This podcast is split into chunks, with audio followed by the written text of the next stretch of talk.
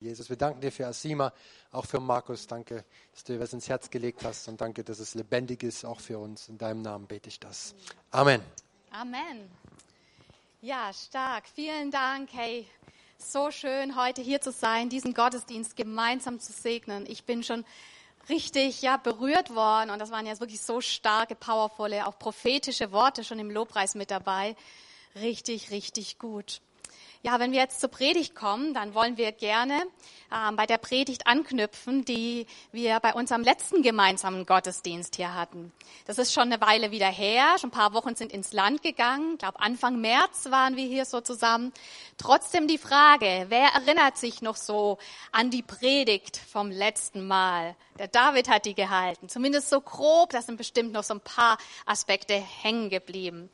Ja, es ging Schatzsuche. Es ging um den Schatz der Einheit. Es ging ja um die Power, die darin liegt, wenn Christen, wenn Gemeinden ja wirklich auch eins miteinander werden. David hatte so einen kleinen Videoausschnitt dabei von Goldgräbern in Amerika, von Schatzsuchern, die so richtig heiß drauf waren, einen Schatz zu finden und die wirklich alles gegeben haben, um Gold zu finden. Und ich finde, das Bild von Schatzsuchern macht eine Sache sehr gut deutlich. Nämlich, ein Schatz fällt einem in aller Regel nicht einfach nur so in den Schoß. Plötzlich hält man einen Schatz in den Händen, hups, wo kommt denn der plötzlich her? Sondern um einen Schatz zu finden, da muss man zuvor aktiv und ganz bewusst auf Schatzsuche gehen. Da gehört dazu auch mal, ja, vielleicht im Dreck oder im Schlamm zu wühlen. Da gehört es dazu, dass man auch staubig wird. Es ist manchmal mühsam, es ist manchmal anstrengend, all das gehört dazu. Aber echte Schatzsucher nehmen das alles in Kauf. Warum? Weil sie den Schatz vor Augen haben, weil sie wissen, weil sie davon überzeugt sind, hey, das lohnt sich. Alle Mühen, alles, was man auf dem Weg vielleicht auch einstecken muss oder irgendwie an Entbehrungen hat, es lohnt sich. Die Aussicht, den Schatz zu finden, übertrifft alles andere. Und auch Jesus fordert uns dazu auf, darum ging es auch beim letzten Mal schon, uns wirklich aufzumachen und auf Schatzsuche zu gehen. Den Schatz der Einheit ganz bewusst zu suchen. Einheit unter Christen ist in seinen Augen absolut wertvoll, absolut kostbar, um in, dem Bild zu bleiben, wirklich Gold wert. Es ist sein absolutes Herzensanliegen, dass ja seine Kinder wirklich in Einheit miteinander leben, dass sie ja auch ganz aktiv, ganz bewusst die Einheit zueinander, miteinander suchen. Und da wollen wir heute nochmal miteinander einsteigen. Ja, Heute möchte ich es nicht machen wie beim letzten Mal. Da habe ich an der Stelle gesagt, ich glaube, jetzt wäre es zu viel, wenn ich noch weitermache. Ähm, das hebe ich mir fürs nächste Mal auf. Heute äh, werde ich mit euch einfach mal einige ähm, Verse anschauen aus Johannes 19, was Jesus dazu bewegt. Wir lesen dort von einem ganz intensiven Gespräch, das Jesus mit seinem Vater führt. Es ist absolut spannend, wenn wir heute so in dieses intime Gespräch, was da stattgefunden hat, einfach mal so ein bisschen näher lauschen können. Ich habe mir so im Vorfeld überlegt, wie war denn das ganz genau? Und mir ist so ein übertragenes Bild äh, gekommen. Stellt euch einfach mal Folgendes vor. Ihr Eltern könnt euch das ganz besonders gut vorstellen.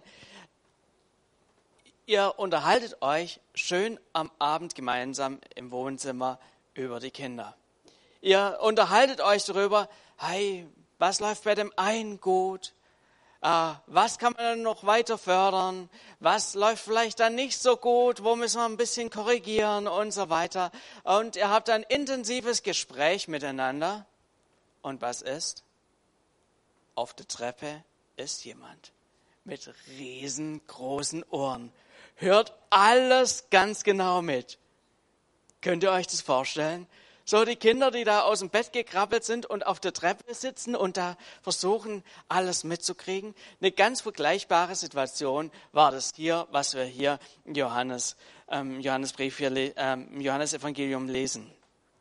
Jesus war mit seinem Vater im Gespräch. Ein hochintensives Gespräch. Das letzte ja, intensive Gespräch, so bevor Jesus ähm, ans Kreuz gegangen ist. Es war so in dem Garten Gethsemane, wo sie miteinander im Gespräch sind und irgendeiner muss zugehört haben. Es steht im Johannesevangelium, das lässt äh, den Verdacht nahekommen, wer da im Gebüsch mit einem Notizbuch lag. Ich lese euch einfach mal diese Verse vor, weil die so viel Kraft auch haben. Da heißt es, ich bete aber nicht nur für sie, also für die Jünger, sondern auch für die Menschen, die auf ihr Wort hin an mich glauben werden. Guck mal nach links und guck mal nach rechts, nach vorn und nach hinten. Genau, wir sind damit gemeint, diejenigen, die da auf ihr Wort hin noch an ihn glauben werden. Jesus betet also auch für uns hier. Ich bete darum, dass sie alle eins sind, sie in uns, so wie du, Vater, in mir bist und ich in dir bin. Dann wird die Welt glauben, dass du mich gesandt hast. Die Herrlichkeit, die du mir gegeben hast, habe ich auch ihnen gegeben, damit sie eins sind, so wie wir eins sind. Ich in ihnen und du in mir. So sollen sie zur völligen Einheit gelangen, damit die Welt erkennt, dass du mich gesandt hast und dass sie von mir geliebt sind, wie ich von dir geliebt bin. Jesus betet hier für was ganz Bestimmtes. Er betet für etwas, das ihm unglaublich auf dem Herzen liegt. Er betet, dass seine Jünger, dass seine Nachfolger, dass wir alle, dass wir eins sind. Und die Frage ist, ja, was meint Jesus genau damit, dass sie eins sind? Ich meine, es gibt ja so die unterschiedlichsten Bilder, die einem vielleicht so in den Kopf kommen zum Thema Einssein, zum Thema Einheit. Und nicht selten ist es so, dass dann aus zwei einfach eins wird und dass das eine vom anderen irgendwie nicht mehr zu trennen und zu unterscheiden ist. So ein bisschen wie wenn man Cola hat und Fanta hat und man schüttet das beides zusammen und dann gibt es ein neues Eins, es gibt Spezi. Aber was bedeutet Einheit bei den Gläubigen, bei den Christen? Und ja, was heißt das auch in unserem Fall? Heißt das jetzt automatisch, dass aus zwei Gemeinden eine werden muss? Auf Biegen und Brechen, unausweichlich, unbedingt? Am besten noch mit allen anderen Gemeinden außenrum? Ich glaube, da dürfen wir erstmal ganz entspannt sein. Das heißt das nicht automatisch. Einheit kann durchaus sehr, sehr unterschiedlich, ja, gelebt werden, sehr unterschiedlich sich ausdrücken. Wir sehen in der Bibel Einheit letzt auch auf jeden Fall eine Verschiedenartigkeit zu. Wenn wir mal bei dem Bild bleiben von Gott, Gott der Vater, Gott der Sohn, Gott der Heilige Geist. Das sind drei Personen, unterschiedlich in ihrer Art, unterschiedlich in ihrem Wesen. Und doch haben sie diese vollkommene Einheit. Also es geht hier auch in dieser Predigt nicht irgendwie nur um Einheitsbrei, aber was uns wirklich beschäftigt als Leiter vom CCB, und ich denke, da kann ich genauso für die Community sprechen, weil wir sind ja da auch im Austausch miteinander, ist, dass wir mehr und mehr da einfach herausfinden, was unser Weg ist, was eine Form ist, wie wir Einheit leben können. Wo wir einfach auch Gott fragen, Gott, was hast du da für uns vorbereitet? So wie wir es vorher auch in dem Lied gesungen haben, Gott, öffne uns die Augen für deine Gedanken, für deine Ideen dazu. Und so haben wir uns bewusst für so einen Prozess entschieden, einen Kennenlernprozess. Wir haben euch da Anfang des Jahres mit reingenommen, dass wir einfach gesagt haben, hey, wir haben es auf dem Herzen, einfach mal ein Stück Weg gemeinsam zu gehen, uns miteinander zu treffen, so auch diesen Gottesdienst miteinander zu feiern, Gemeinschaft zu haben. Wir wollen einfach miteinander im Gespräch sein, ja vor allem auch mit Gott im Gespräch sein, unsere Ohren ganz weit aufmachen und einfach auf ihn hören, was er für Gedanken dazu hat, was ihm hier für uns auf dem Herz liegt. Und das Ergebnis ist offen. Das kann man einfach nur wiederholen, allen Gerüchten zum Trotz. Das Ergebnis und wie wir Einheit leben können und werden, ist offen. Aber wir spüren einfach, dass Gott uns den Gedanken von Einheit immer wieder sehr ans Herz legt und ja, dass er da ja einfach auch an uns arbeitet. Wir haben euch letztes Mal erzählt, als wir vor einiger Zeit als Leiter zusammen waren, miteinander gebetet haben, auch das Abendmahl miteinander gefeiert haben. Das ist ja auch so ein ganz starker Ausdruck von Einheit, so dieser ja, Jesus, der sein Leib gegeben hat, sich da eins zu machen, da haben wir das wirklich auch so erlebt, dass Gott sehr stark präsent war und ja zu uns gesprochen hat. Da waren viele Bilder da und ähm, Bibelverse, die uns den, so einfach in den Sinn kamen und wir haben das so zusammengetragen und wir hatten dann damals schon gesagt, jetzt haben wir schon die Inhalte für die nächste Predigt. Das war beim letzten Mal und ähm, ja, heute wollen wir einfach dran anknüpfen. David hat schon vieles einfließen lassen von dem, was Gott uns da so wichtig gemacht hat und wir wollen heute einfach ja damit weitermachen und einfach Dinge weitergeben, die Gott uns da auch so aufs Herz gelegt hat.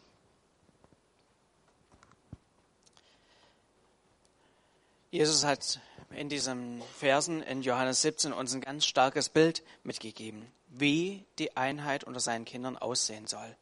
Er hat es so ausgedrückt und hat gesagt, die Herrlichkeit, die du mir gegeben hast, habe ich auch ihnen gegeben, gegeben, damit sie eins sind.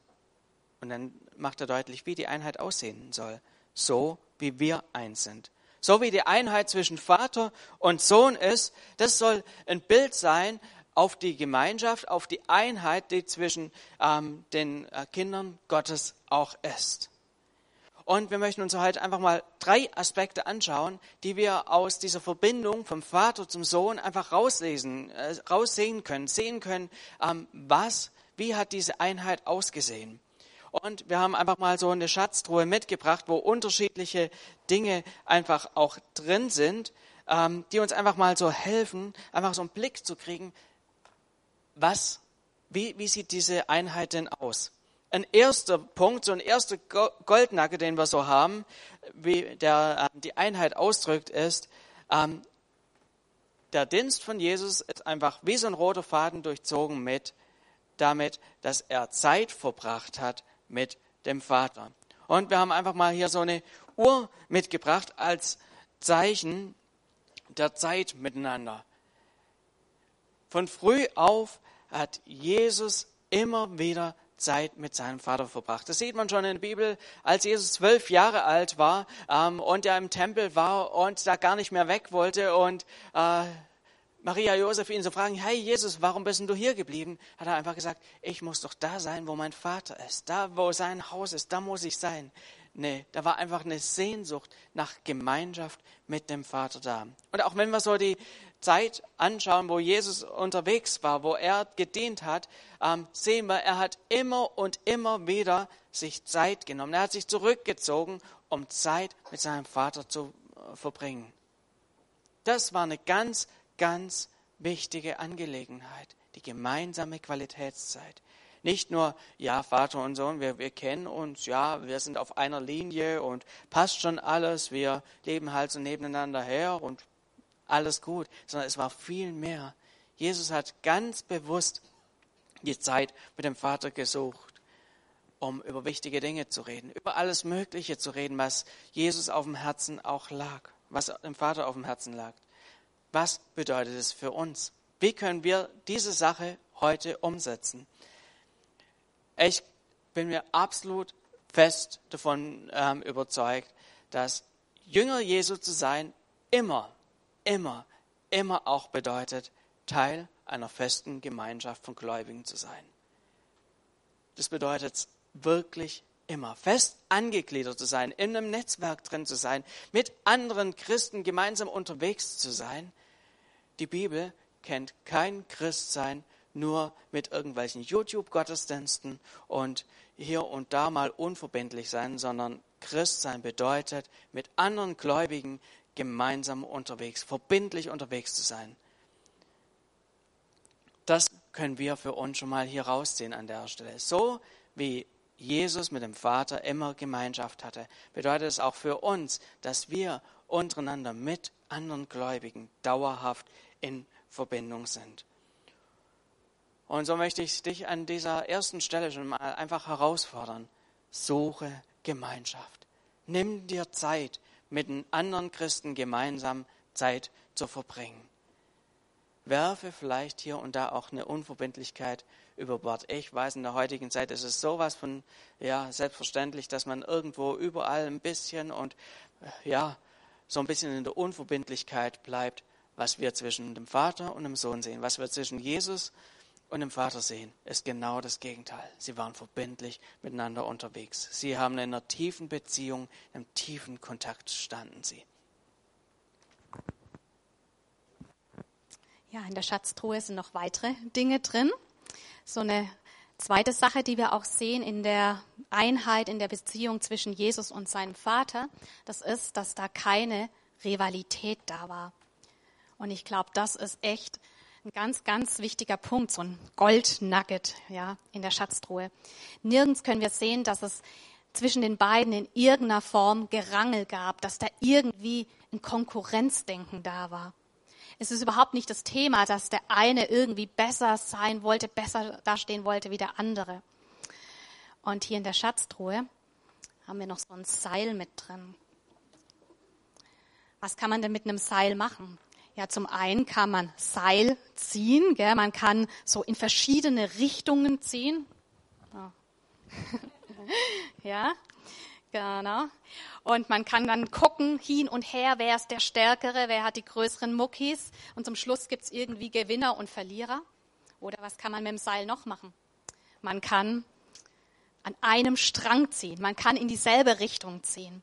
Und das ist genau das, was wir bei Vater und Sohn sehen dass es kein Gerangel gab, sondern wirklich ein, ja, in einer starken Einheit haben sie die gleichen Ziele verfolgt, haben sie sich gemeinsam und haben sie sich gegenseitig unterstützt, haben sie an einem Strang gezogen. Ich glaube, das ist eine Sache, die uns Menschen oft nicht so ganz gut gelingt. Schon ja auf den ersten Seiten der Bibel bei Kain und Abel, da ging es ja schon los, ja, dass ähm, Rivalität einfach in der Beziehung drin war. Wer ist der Tollere? Wer ist der Geistlichere? Wer ist besser? Wer steht besser vor Gott da? An wem hat Gott mehr gefallen? Wer hat's mehr drauf? Manchmal schmunzeln wir vielleicht ein bisschen über die Jünger, wenn wir da lesen, wie sie sich allen Ernstes ja darüber diskutiert haben und Jesus gefragt haben: Hey Jesus, wer unter uns ist denn der Größte? Wer ist der Größte von uns? Und wir denken: Oh, äh, das denken, das ist ein bisschen peinlich, das so zu fragen, das würden wir jetzt vielleicht nicht machen. Naja gut, vielleicht würden wir nicht so offen ansprechen hier und da, aber ich glaube doch ist das was ganz Menschliches, was irgendwie ganz tief in uns drin steckt, dass wir uns miteinander vergleichen, dass wir uns irgendwie miteinander messen. Aber Jesus betet hier in diesem Gebet, lass sie eins sein, wie wir eins sind. Und das bedeutet, dass da Rivalität überhaupt keinen Platz haben soll. Dieses Kräftemessen, dieses wer ist besser, wer ist geistlicher, wer hat's mehr drauf. Das soll einfach verschwinden. Und ich glaube, ja, da können wir bei uns ganz persönlich anfangen und das im Blick haben, dass wir, ja, das passiert so schnell, aber dass wir wirklich sensibel dafür sind, dass wir nicht in so ein Vergleichsdenken reinkommen. Wenn wir uns miteinander vergleichen, dann bringt es entweder Stolz in unser Herz, wir überheben uns über andere, oder im anderen Fall kann es auch zum Minderwert führen, zu Neid führen. Das sind alles Dinge, die die Einheit nicht fördern, die die Einheit ausbremsen. Und ähm, ja, es kann natürlich auch schnell passieren, dass man anfängt, die eine Gemeinde mit der anderen zu vergleichen. Gerade auch so nach einem gemeinsamen Gottesdienst, dass man auf die anderen guckt, hey, wie sind die aufgestellt, wie machen die dieses oder jenes und man fängt an zu vergleichen. Aber lass uns wirklich darauf acht haben, dass wir dieses Seil, dass wir es für Einheit benutzen. Dass da nicht ein Gerangel ist und ein Seil ziehen, sondern dass wir wirklich, ja, für die Einheit, für Gott, für sein Reich, dass wir in dieselbe Richtung ziehen.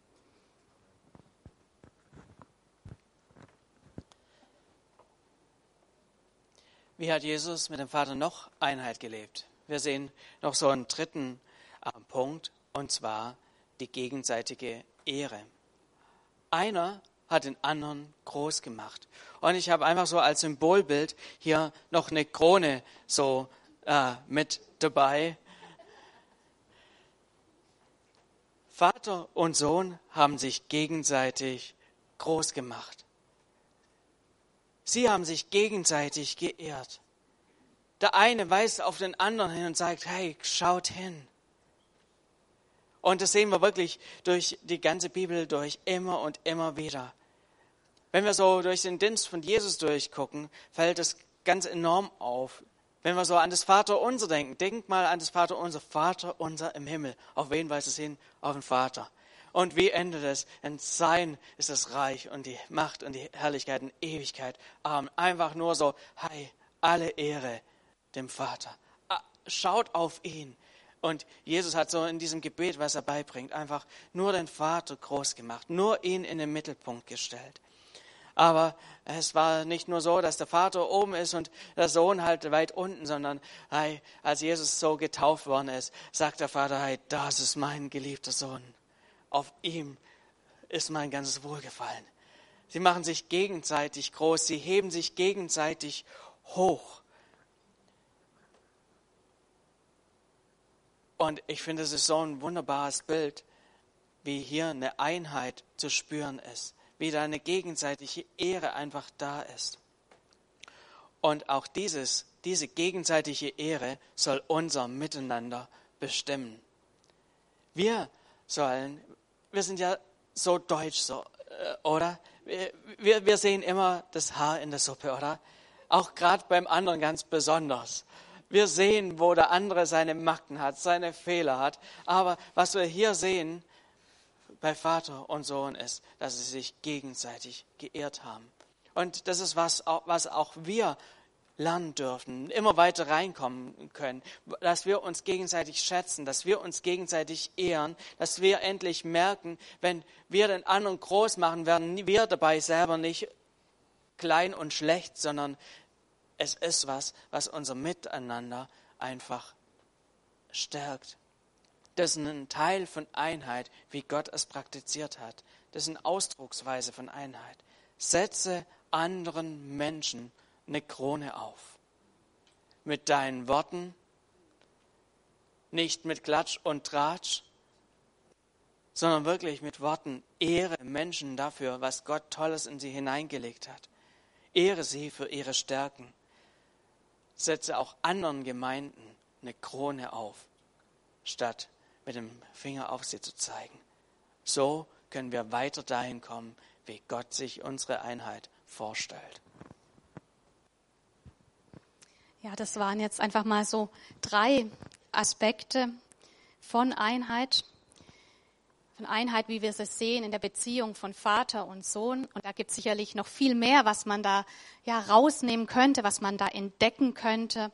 Und da wollen wir euch einfach ermutigen. Ich glaube, das ist total spannend und wertvoll, da auch nochmal selber weiter so auf Schatzsuche zu gehen, in Gottes Wort da nochmal zu graben, was Jesus über Einheit sagt und ja, wie Vater und Sohn auch miteinander Einheit gelebt haben. Wir wünschen uns wirklich sehr, dass jeder Einzelne hier und auch wir als Gemeinden dass wir diesen Schatz von Einheit, diese Kraft von Einheit noch viel mehr entdecken. Dass wir Menschen sind, die wirklich dafür bekannt sind, dass sie Einheit suchen, dass sie Einheit leben, dass sie Einheit fördern. Und ich glaube, von uns selber aus kriegen wir das so oft nicht so wirklich gut auf die Reihe. Da ist so viel menschliches Denken bei uns drin oft doch auch so viel Egoismus. Da stehen wir uns manchmal selber im Weg, auch mit unserem Charakter, mit unserer ganzen Prägung. Aber wie gut zu wissen ist es doch, dass Jesus selbst hier im Gebet für uns einsteht, dass er für uns betet, dass uns Einheit gelingt. Wir können noch mal diese Verse einblenden, dieses Gebet. Jesus betet, er betet für uns, ich bete aber nicht nur für sie, sondern auch für die Menschen, die auf ihr Wort hin an mich glauben werden. Ich bete darum, dass sie alle eins sind, sie in uns, so wie du, Vater, in mir bist und ich in dir bin. Dann wird die Welt glauben, dass du mich gesandt hast. Die Herrlichkeit, die du mir gegeben hast, habe ich nun auch ihnen gegeben, damit sie eins sind, so wie wir eins sind. Ich in ihnen und du in mir, so sollen sie zur völligen Einheit gelangen, damit die Welt erkennt, dass du mich gesandt hast und dass sie von dir geliebt sind, wie ich von dir geliebt bin. Was für ein Gebet. Jesus betet für uns und er sagt, ich in ihnen. Er lebt in uns. Sein Heiliger Geist ist in uns. Und er möchte uns höchstpersönlich wirklich die Kraft geben, auch ja zur Veränderung, die Kraft, uns auf Einheit einzulassen, sodass wir mehr und mehr ja wirklich da auch in seine Herzenspläne hineinfinden. Und was für eine geniale Verheißung, die er hier ausspricht. Ist das nicht der Hammer? Wenn wir miteinander in Einheit unterwegs sind und mit ihm in Einheit sind, heißt es, dann wird die Welt glauben, dass du mich gesandt hast. Wir sollen in Einheit kommen, heißt es, damit die Welt erkennt, dass du mich gesandt hast und dass sie von dir geliebt sind. Dort, ja, wo diese Einheit Stück für Stück entsteht, heißt es, wird die Welt erkennen, dass Jesus der Retter ist. Was für eine kraftvolle Aussage. Unser Umfeld wird durch Einheit verändert. Menschen werden erkennen, dass Gott am Wirken ist und sie werden Jesus als Retter erkennen. Was für eine Aussicht, was für eine Zusage für uns, für unser Umfeld, für Bensheim, für die Region. Ja, was ist möglich, wenn wir uns wirklich nach Einheit ausstrecken und ja, da weitere Schritte gehen und diesen Schatz und diese Kraft der Einheit mehr und mehr entdecken und leben. Darf schon mal auch das Lobpreisteam nach oben bitten. Und ich möchte euch so eine Möglichkeit auch geben, zu reagieren. Bewusst auch Ja zu sagen. Jesus, ich suche die Einheit mit dir. Und ich suche die Einheit mit anderen Gläubigen. Ich lade euch einfach ein, dass wir hier gemeinsam miteinander aufstehen, um einfach auch Herzensentscheidungen festzumachen. Lass uns einfach vor Gott gemeinsam stehen. Wir wollen gemeinsam den Schatz der Einheit suchen. Vielleicht bist du heute auch zum ersten Mal hier oder ähm, bist vielleicht selber mit Gott noch nicht in so eine Einheit reingekommen. Dann möchte ich dir einfach zusprechen. Gott wünscht sich nichts sehnlicher, als mit dir in eine Einheit reinzukommen. Eigentlich könnten wir alle vor Gott nicht bestehen, wir könnten niemals mit ihm in eine Einheit kommen, aber er hat alles getan, damit wir mit ihm ins Reine kommen können. Und vielleicht klopft Gott gerade so an deine Herzenstür und sagt dir, hey, ich will mit dir in eine Einheit kommen. Dann ist jetzt die Chance, einfach zu sagen, Gott, ich öffne mein Herz für dich. Ich bin bereit, mich auf dich einzulassen. Wenn du gerade so spürst, wie Gott an deine Herzenstür klopft und Du möchtest da klare Sachen machen. Du möchtest ein Ja zu ihm treffen. Komm gerne nach dem Gottesdienst auf mich zu. Da können wir miteinander reden. Und es wird dein Leben verändern. Und Gott lädt uns, jeden Einzelnen ein, neues Ja zu finden zu seiner Einheit. Und Gott klopft so an Herzenstüren momentan und er fragt dich, bist du bereit, diese Einheit mit anderen Gläubigen zu suchen? Bist du bereit, dich auf Gemeinschaft einzulassen? Bereit, Zeit zu investieren, um Gemeinschaft zu haben mit meinen Kindern? Das ist ein Herzensanliegen. Nur wenn wir bereit sind, deine Verbindlichkeit zu kommen, können wir in diese Einheit reinkommen, wie der Vater mit dem Sohn ist. Vielleicht hat Gott ja auch, als es so um die Rivalität ging, irgendwie dir einen Spiegel vor Augen gehalten. Gott tut es in einer sehr liebevollen Weise, wo wir vielleicht auf andere schauen, uns anfangen zu vergleichen. Vielleicht fallen dir momentan da Situationen ein.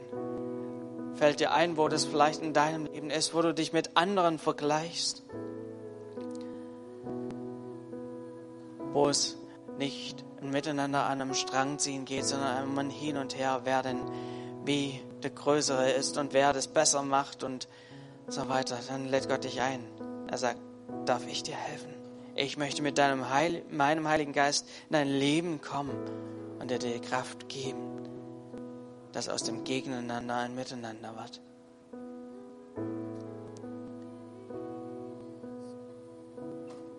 Und vielleicht fällt dir es auch schwer, irgendwie andere Menschen zu ehren, andere Gemeinden zu ehren, ihnen gegen einfach mal eine Krone aufzusetzen. Zu sagen, hey, ihr macht das gut. Dann komm damit vor Gott. Sodass es dir einfach mehr und mehr gelingt. So wie Jesus den Vater groß gemacht hat, der Vater Jesus groß gemacht hat, dass es auch dir gelingt, deinen Nächsten einfach groß zu machen.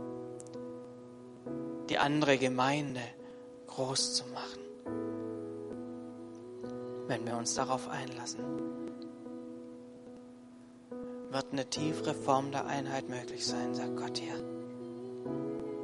Und an dieser Einheit werden Menschen in unserem Umfeld erkennen, dass Jesus der Retter der Welt ist dass er derjenige ist, der auf die Welt gesandt worden ist.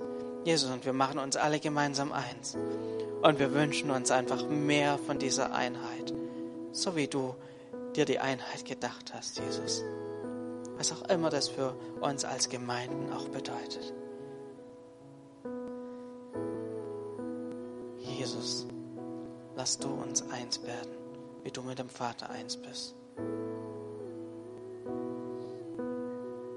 für jeden Einzelnen, aber auch für die ganzen Gemeinden hier an der Bergstraße. Öffne unsere Augen, wie wir Einheit fördern. Dein Reich komme und dein Wille geschehe. Amen.